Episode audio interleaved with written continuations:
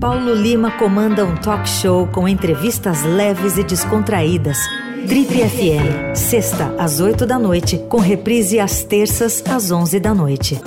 Tá afim de uma outra conversa? Vem pro arroba revista TPM. TPM é outra conversa.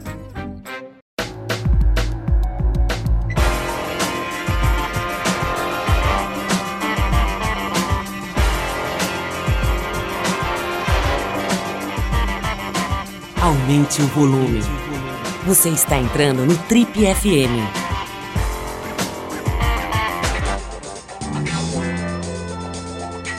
Oi, eu sou o Paulo Lima e você está acompanhando a versão podcast do Trip FM.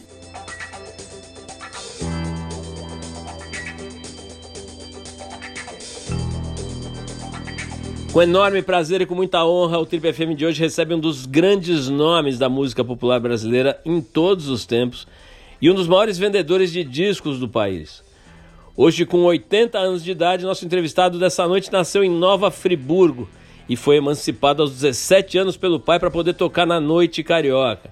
Aliás, numa, num, num local muito peculiar, você vai saber já já. Apesar das raízes dele serem do Rio de Janeiro, da região serrana, foi se apresentando em São Paulo, onde ele vive até hoje, que esse pianista e cantor brilhante conheceu a fama e lançou seus maiores sucessos, como Retalhos de Cetim, Mulher Brasileira e Meu Amigo Charlie Brown. Filho do seu José e da Dona Maria, hoje a gente tem a honra de receber o Udaí Veloso, o inconfundível Benito de Paula, que apesar dos mais de 60 anos de carreira, ainda carrega todo o seu layout ali, da cabeleira comprida, da barbicha e das pulseiras e relógios e tudo mais, e anéis que marcaram o visual meio cigano dele na década de 70. Com a gente hoje aqui o enorme, o grande, o gigantesco Benito de Paula.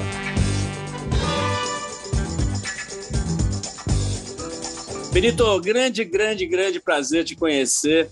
É, a gente não tinha, não tinha tido essa oportunidade, estava te falando aqui, né, que eu estou entrevistando gente aqui há quase 40 anos, mas tem ainda falta muita gente boa para o meu cartel aqui. Um deles era você, que eu queria muito conhecer, porque desde moleque, né, a gente, qualquer brasileiro que se preze, né, nasceu ouvindo o teu som, né? Todo mundo que está vivo aí, graças a Deus você está muito longevo, né? Você completou 80 anos de idade.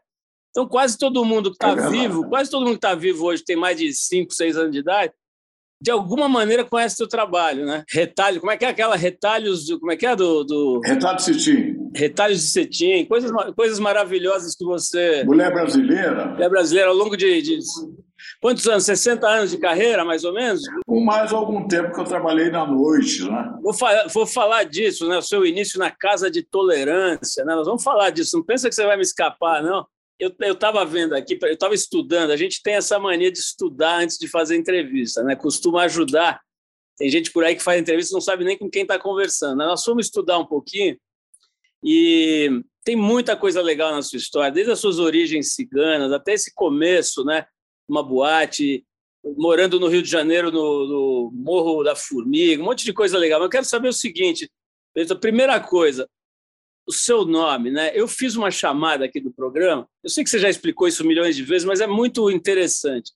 Seu nome, na verdade, é Udaí Veloso, né? Udaí, se eu não tô, se eu não estou enganado, Udaí vem da Índia, né? Um nome hindu. E você tem origens ciganas que também vêm lá da Índia. Me fala um pouco de, de que planeta você veio, Benito. Olha, rapaz, esse planeta é, é um pouco distante daqui, sabe? Mas é, é, como eu não consigo perceber esse nosso planeta aqui, ainda mais hoje em dia, com tanta indiferença, porque esse planeta é a nossa casa. Devíamos tratar melhor desse planeta. Não se trata dos rios, não se trata das matas, não se trata é, dos mares, não se trata dos animais, não se trata de nada aqui. Né? De, deixa, deixa eu tirar uma dúvida com você. Eu estava lendo aqui que você, com 17 anos, foi para o Rio de Janeiro, teve que ser emancipado, porque você já tinha um emprego, né? você já teve uma chance de tocar no Rio de Janeiro nessa boate. Né? É, eu, eu fui para o Rio de Janeiro, é, é, propriamente para Niterói porque eu não queria servir o tiro de guerra, né? que lá em Friburgo existe o tiro de guerra. Você, você se vira no tiro de guerra, você vai lá, serve, volta para casa, dorme, vai lá, serve, volta para casa. Eu, eu falei, não, você viu o exército mesmo, né? Aí eu fui, cheguei lá e já comecei com aquela cabelo na cintura, né? Aí já começou, né? o cara virou para mim e falou, vou cortar esse cabelo. Eu falei, pô, que isso, rapaz? Mal cheguei, você já quer cortar meu cabelo? Você vai ser o primeiro. Eu falei, duvido. E, e, e perguntou para mim, o que, que, você, que você quer fazer? Você quer servir o exército? Eu falei, eu, eu sou obrigado a servir a nação, né? Mas se virou exército, não, não queria não. É, porque eu não tenho nenhum sentido de servir, a, de seguir uma carreira militar. O que, você, o que, você é? Eu, falei, eu sou cantor e o meu negócio mesmo é ser cantor. Onde você canta? Eu falei, ah, posso falar? Numa casa onde as meninas boas dão para os meninos maus. Aí ele fez umas perguntas lá, aí falou assim, bom, você está dispensado, pode ir, que amanhã, amanhã aqui às seis horas da manhã. Eu falei, tá legal. Dá? Eu falei, tem que dar, né? Você está mandando, tem que dar. Aí cheguei lá às seis horas da manhã. Aí ele virou mim e falou: Esse aqui é meu filho. E, e, ele foi te ver cantar. E ele acha que você é um grande, vai ser um grande cantor. Eu falei: Puxa vida, que bom. Aí ele, o rapaz me deu, você, você tem duas fotografias? Eu falei, tem. Aí fica no modelo, duas fotografias. Ele deu para o rapaz, foi lá, já veio com o meu certificado. Falou, agora você pode trabalhar, pode, pode ir, não precisa ser exército, nada. Tá tudo bem, porque você é um grande artista. Vai perder um ano aqui para quê? Eu quero que você siga a sua carreira. Eu falei, puxa vida, eu não tenho como agradecer ao senhor. Muito obrigado ao seu filho, muito obrigado mesmo. Vocês não sabem o quanto vocês estão ajudando a minha família. Que eu quero trabalhar para ajudar a minha família. Que eu sou arrimo de família, meu pai é ferroviário, minha mãe é dona de casa. Eu tenho 13, 12 irmãos, e assim eu, eu, fui, eu fui morar lá na. Hoje é, é, é chama-se de comunidade do Morro da Formiga, e, e, porque era de graça, eu não tinha papel do beirado para alugar um apartamento. Aí um amigo meu me emprestou um, um barraco lá, mas de alvenaria, sabe?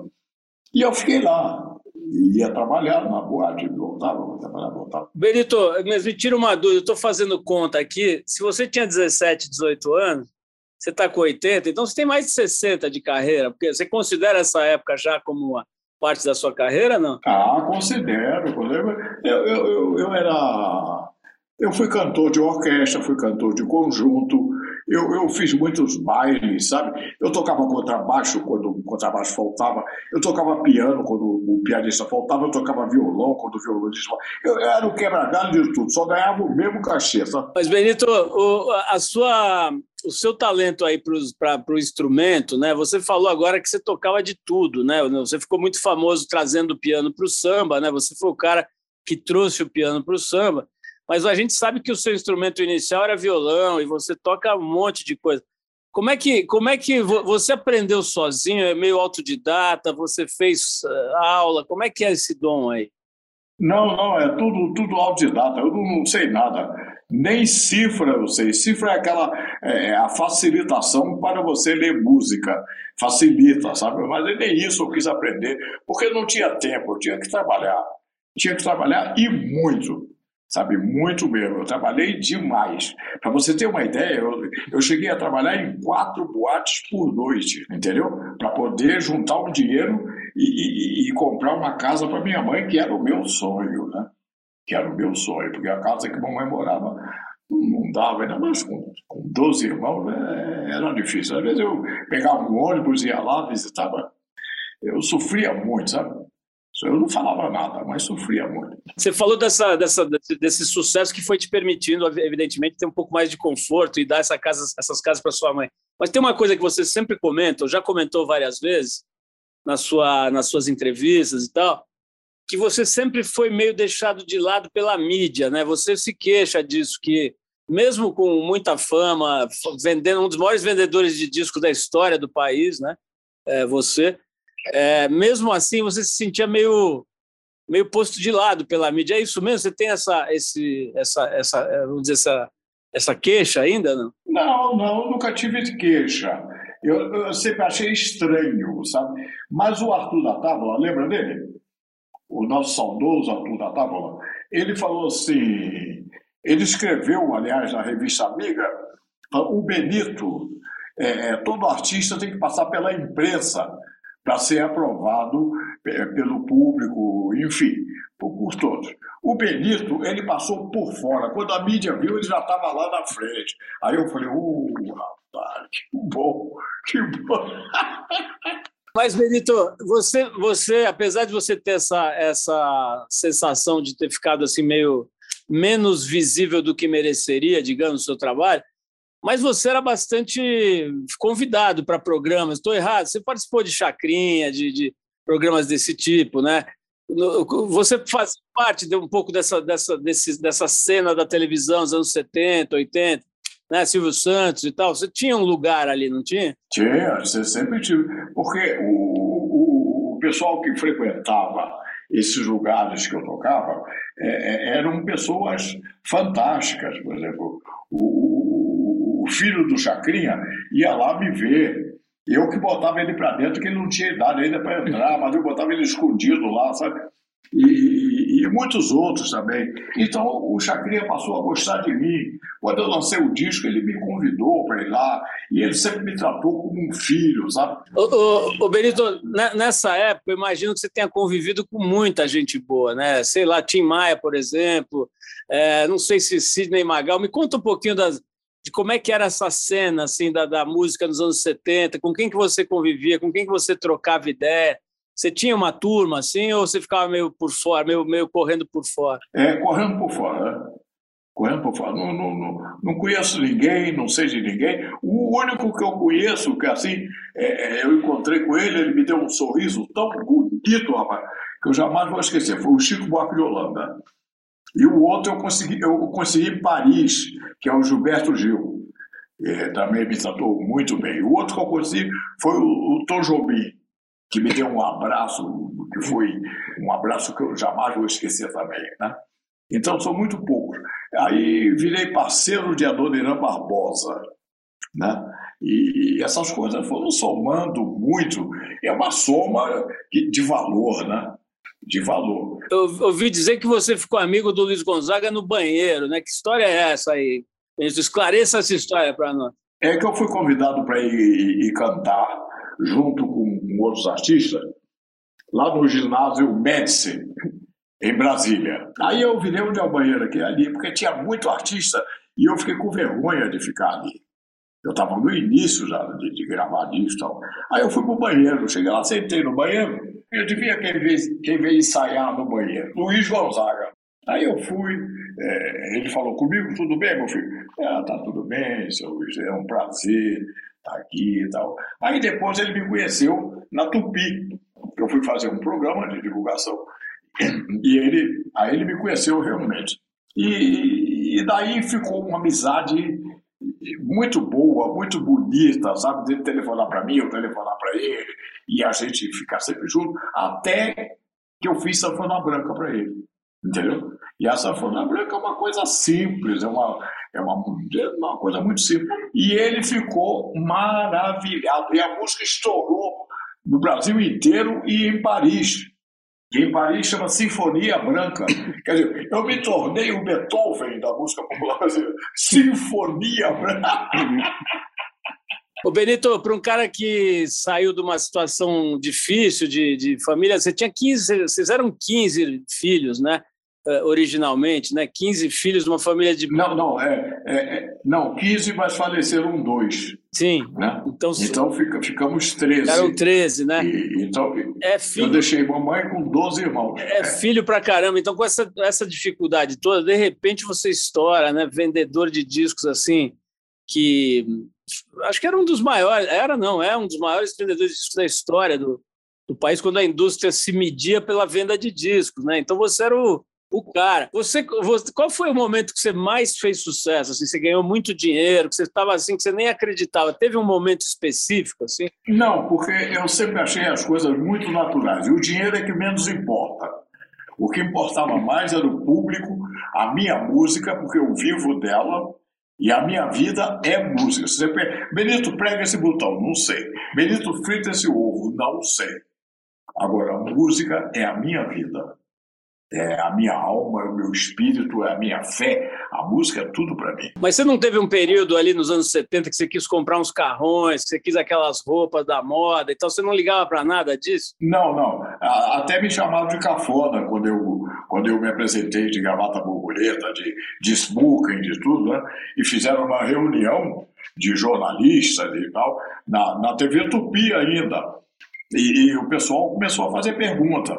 Aí um cara perguntou, falou assim: Você com essa roupa aí, você não se acha cafona, brega? Aí eu falei: Não, vocês aqui não têm cultura.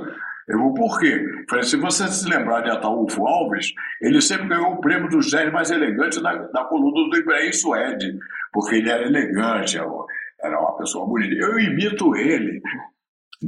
Eu imito ele. E outra, outra pessoa que eu imito também são os Beatles. Os Beatles foram lançados de smoking, pulando no muro, né? É, são essas pessoas que eu imito. Se você não gosta, então todo mundo é brega. Acho que brega é você. Ô, Benito, te, te, eu sei que tem umas histórias também, de, falando em músicos estrangeiros, em Beatles e tal, de músicos de, de, de primeira grandeza lá de fora que tiraram o chapéu para você, que vieram assistir você e te cumprimentar. Me conta um pouquinho desses caras importantes aí que renderam homenagem ao seu trabalho, a você. Assim, eles vinham fazer show em São Paulo e, e, e eu era muito famoso na noite. Na noite. E eles perguntavam é, é, aonde canta o Benício de Paula? Aí o pessoal ficava abismado, né? Aí ia procurar saber, aí ah, tal lugar, e levava o pessoal para lá. Era ela Fitzgerald, Sarah Vaughan, era Stylistics, era o Charlie Bird, que gravou a música minha, era Ella Fitzgerald, Steve Wonder. É... eu tirei uma fotografia na rua Santo Antônio com Michael Jackson, era Jackson 5. É uma dádiva de Deus. O, o professor daí me conta uma coisa. A sua fama é de um cara meio serião, assim, né? Muito compenetrado, muito trabalhador e meio serião. Mas, ao mesmo tempo, você é brincalhão, né? Você gosta de, se divertir, de, de rir, de dar risada tal. Mas, a, per... Mas a, a minha pergunta é a seguinte: você, quando era mais moleque, era do tipo mulherengo? Porque o cara que trabalha na noite, né, ele, ele, ao mesmo tempo que ele não pode misturar trabalho com diversão, mas também ninguém é de ferro, né? Você era mulherengo ou não? Eu ia para trabalhar, eu tinha que trabalhar para ajudar minha mãe. Eu não podia estar pensando em nada. Entendeu? E todas as vezes que eu me meti nessa, eu só entrei bem, rapaz. Você casou muito, você, casou, você casou muitas vezes, Benito? Eu, eu casei. É, é, bom, eu, na realidade eu casei duas vezes. Né? Mas assim, de ameaça, assim, foi umas 15. Benito, tem uma coisa que eu, que eu acho que eu fico curioso, que é o seguinte. Eu, quando vejo gravações da minha própria voz, né? 35 anos atrás, ela, ela mudou, né? ela é diferente. Eu ouço fita, às vezes me aparece um ouvinte com uma gravação de uma, de uma entrevista lá de 1986, e a voz é diferente, parece um molequinho falando. Né? Então a voz também envelhece, né? a voz muda com o tempo. Agora, eu não sou cantor, então para mim não, isso não é um problema, mas como é que é para quem vive da voz, né? É, tem jeito de trabalhar a voz, de não, de não deixar ela envelhecer, ou você vai você vai usando a, a, os novos tons que a, que, que a, idade vai te trazendo? Como é que trabalha com isso quem vive da voz? A, minha idade trouxe os tons que eu, que eu cantava 50 anos atrás. Eu canto no mesmo tom hoje. É, o, tem uma. falando do ponto de vista do ponto de vista fisiológico, eu que agora sou estudante da ciência da voz, né? Estou fazendo pós-graduação e tal, mestrado. E o, esses dias eu acompanhei, ontem, acompanhei meu pai num exame de rotina de otorrino, né? E quando o otorrino fez a, a, o exame lá nas pregas vocais dele, eu assisti. E a prega vocal dele é de um cara de 40 anos, assim. Ela não, ela não, ela é impressionante como funciona a prega vocal do meu pai, assim, ele nem, nem é uma pessoa que cuida tanto disso, mas é realmente é uma coisa divina e um talento de uma coisa não é nem é talento né é uma coisa é, física absurda as pregas, né as pregas é. estão intactas né? isso é muito importante. Escuta é, como é que é essa história de vocês dois aí? Rodrigo você está com quantos anos? Eu tô com 40 40 anos. Tem cara de tem cara de 29 pô é, é, como é que é essa história de trabalhar pai e filho? Eu já tentei isso, quase bati no meu pai, ele quase me bateu, não deu certo. Como é que vocês estão fazendo para se aguentar aí? A gente sempre fez. A música é tipo assim, a gente sempre tocou junto, a música já vem do meu avô, né? Então é um negócio de família mesmo, é muito natural, assim. Não tem nem cara de trabalho muito, assim, parece uma, uma extensão mesmo do, do, do da relação e da, da nossa história da, da nossa família. A música ela é isso, ela é uma, uma continuação do que meu avô fazia com meu pai, meu pai fez comigo, meu tio faz com meu primo, e, e é assim. Né? Então é uma coisa. Eu, Agora imagina. Eu com quatro, Fala, eu, com quatro anos de idade cantava com meu pai, com o regional dele. O meu filho, com quatro anos de idade, ia para o teatro quando, quando é, o horário permitia, e ele cantava comigo. Quer dizer, é uma sequência legal, né? Graças a Deus. Benito, eu quero saber uma coisa, eu já vou falar um pouquinho mais com o Rodrigo aqui, mas eu quero saber uma coisa que me lembrei agora. Você fez uma entrevista com a gente na revista Trip já faz uns 13, 14 anos, com o Arthur Veríssimo, meu camarada. Eu estava relendo hoje para estudar um pouquinho aqui para a nossa entrevista, e, e, pô, tô lembrando de uma pergunta que ele fez na época que eu não posso deixar de te fazer, é sobre as suas joias e os seus aparatos cênicos. Né? Você é um cara que deve ter umas 800 mil pulseiras, 750 mil colares e relógios e, e coisas pendurar, de pendurar no corpo. Me conta um pouquinho, isso é, é, assim, nem vou perguntar se isso tem a ver com a origem cigana, porque é ridículo, é óbvio, é evidente. Mas, mas como é que você, onde estão essas pulseiras? Você tem um museu de pulseiras, como é que você guarda tudo isso? Quem que acha essas coisas? Me fala desse departamento aí da sua vida. Bom, eu tive uma época em que, as pessoas levavam é, é, essas joias, é, porque sabia que eu gostava, e levava para me comprar, né? A preço bom, claro. Né? Eu comprava. Hoje seria uma ostentação muito grande, muito grande, pela, pela, pela falta de emprego, né? Eu não sei para que governo se não arruma emprego para o povo. Que nós precisamos de, de, de, de pouca coisa. É, trabalho, segurança, imposto único e eleição livre. Arrumou isso aí? Está tá arrumado o Brasil. Está arrumado, não precisa de mais nada. Né? E, e então, é, é, eu, eu, ganhei muito dinheiro. A minha casa no Morumbi tinha. A sala tinha 100 metros quadrados, sem coluna.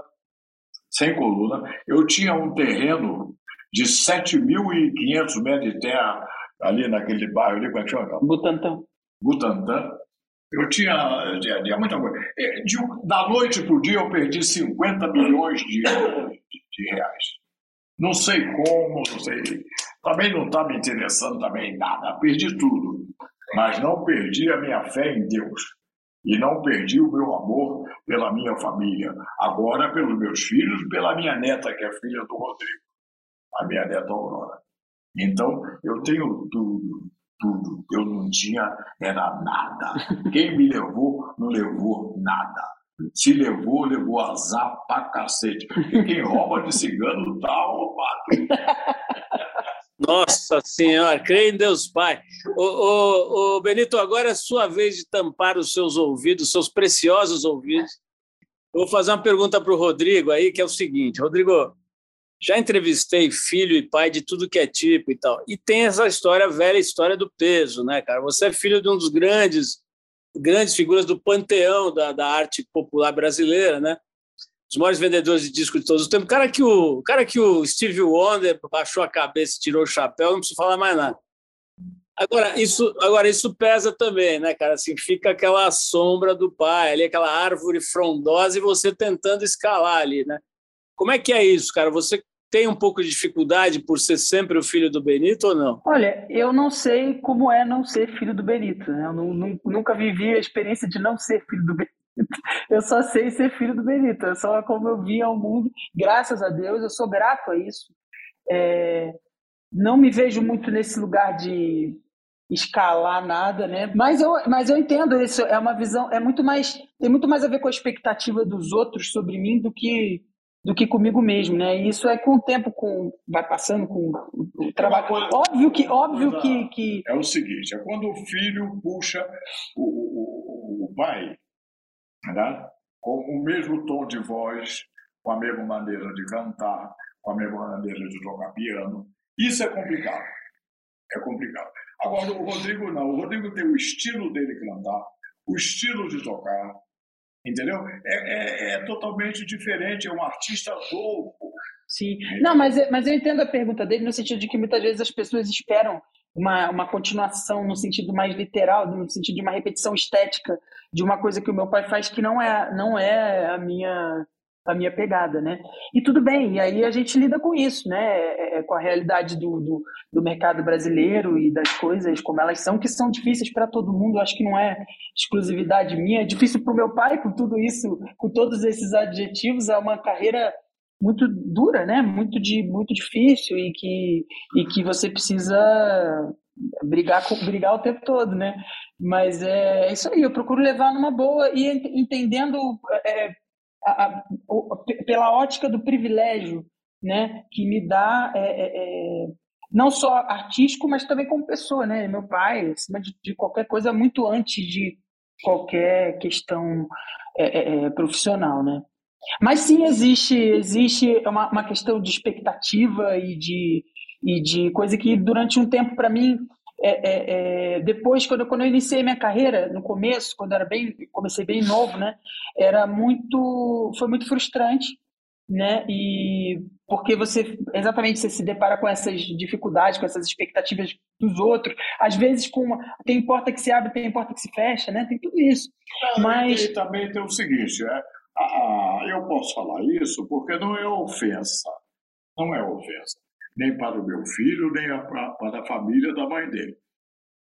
É que na minha família, tudo é música. E na família da mãe dele, nada é música.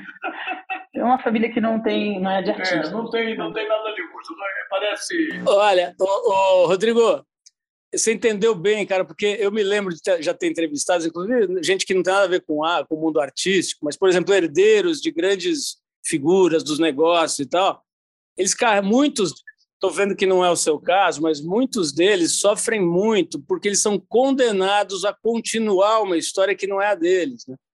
E você, tô, tô, acho que a, tua, resposta, inclusive, do seu pai foi muito muito esclarecedora, né? Quer dizer, são trabalhos diferentes que se complementam. Não, o que não significa que ele, eu também entendo que ele, é, é o legado do meu pai, ele é meu, não só meu, como do meu irmão né? Então, é como da minha filha, é como dos meus primos, e como de, de, de todo mundo. E meu, família, e meu também. E até dos fãs. E, e seu, exatamente, é nosso, é do, do Brasil, né? Agora, Rodrigo, então, agora é, eu, tenho... eu, me coloco nesse mesmo lugar. Agora eu tenho uma pergunta, tenho uma pergunta que é delicada, que eu preciso que você tenha fibra para responder. Como é que é, como é que é quando você se olha no espelho e vê que você não herdou a beleza do Benito de Paula? Como é que você se sente? Olha, eu vou discordar de você. Eu acho, eu me acho parecido com meu pai. Assim, se você olhar alguns, se você pegar a foto do meu pai, de costas, não é não. Só se, se for, a, só se for as pregas pai... vocais, viu? Aí é que não parece, não. Mas, o, mas aqui, se você olhar o, o, as fotos do meu pai sem bigode e tal, mais jovem, tem alguma coisa que lembra, né? Mas eu também puxei um pouco a minha mãe. é, puxou, muito, puxou muito mais a mãe do que a filha, né? Que feio, cara feio a mim, ainda queria arrumar mulher, rapaz. Não arruma nada. Benito, não arruma cara feio. Eu falei para você antes da gente começar a gravação que é, eu adorei uma resposta que você deu numa entrevista recente, acho que foi para o programa dominical da TV Record, e que a pessoa, o entrevistador fez uma pergunta legal, até assim, pô, Benito, como é que você se vê agora no, no como é que você você se define e tal, né? E você falou uma coisa brincalhona, mas que demonstra uma humildade muito sábia, assim. Né? Você falou, olha, eu sou um cara feio que faz umas musiquinhas mais ou menos, né? Quer dizer, você deu uma brincada com essa coisa do legado, né? Que as pessoas falam, não, o meu legado, a minha coisa. O que, que, que, que é o legado de uma pessoa aos 80 anos como você? Você acredita nisso? O que, que enfim, que, que, o que, que você tem de mais importante para deixar para nós, Benito? Ah, é você fazer um trabalho verdadeiro, além de popular, muito popular, e, e fazer de coração. E, esse, e, em primeiro lugar, você trabalhar para a sua família. Trabalhe para a sua família, que você não vai ter tempo de fazer nada errado. Não vai ter tempo. Porque a família é tudo. Toma todo o seu tempo se você trabalhar para ela. Perfeito. Perfeito. Olha, Benito, foi um enorme prazer aqui. Eu acho que a Gabi já está puxando a orelha da gente aqui, porque a gente precisa terminar. Ela é brava, eu já percebi que ela é brava.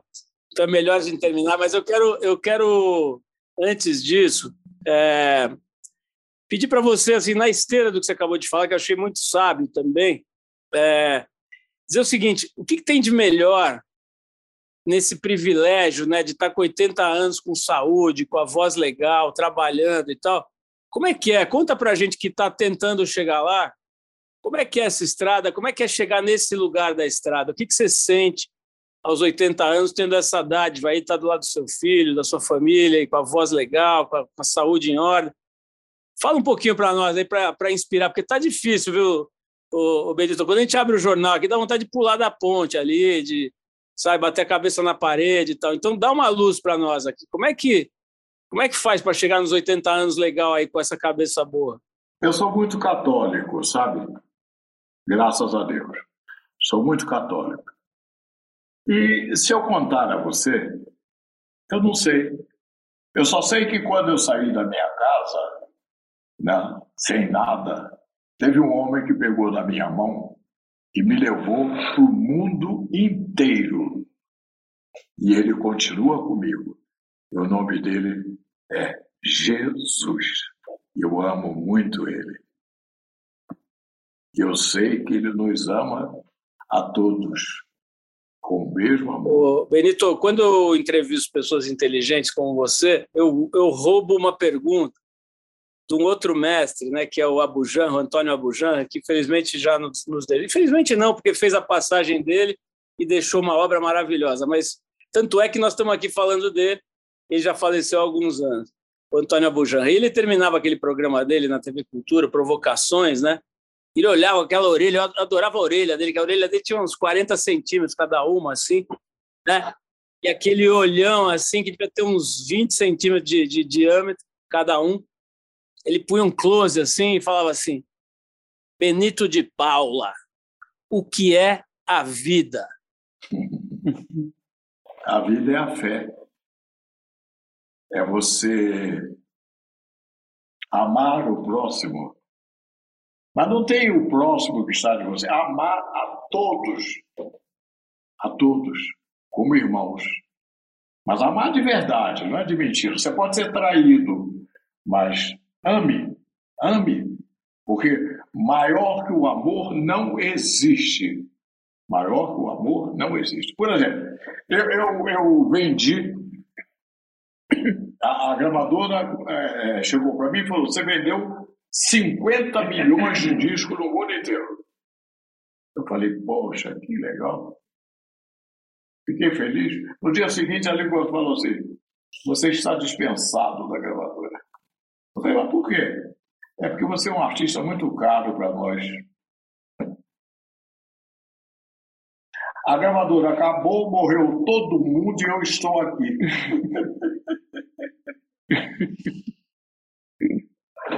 que besteira. Então, olha, eu te agradeço demais aí pela, pelo carinho de, de receber a gente, você e o Rodrigo. Foi uma aula como eu já esperava, mas foi mais legal do que eu esperava. Foi muito gostoso bater esse papo com vocês. Benito, obrigadíssimo pelo seu carinho, tá? Muito obrigado. Muito obrigado a você, muito obrigado a todos. É, eu, como disse a você, eu amo a todos os artistas. Todos. Todos os autores, compositores, atores Eu amo a todos. E eu quero dizer a você que todos nós precisamos de você.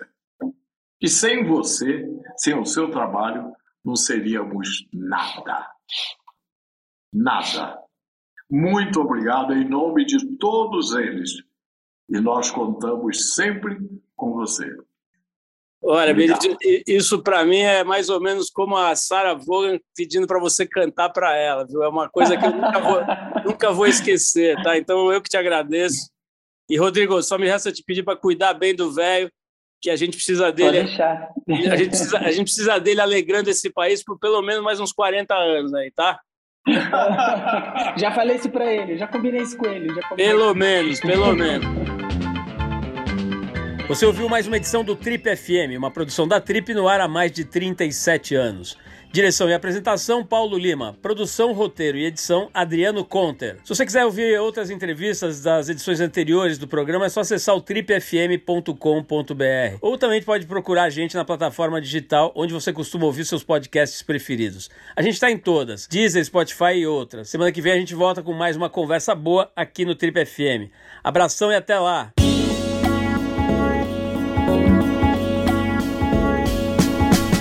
Você ouviu Trip FM.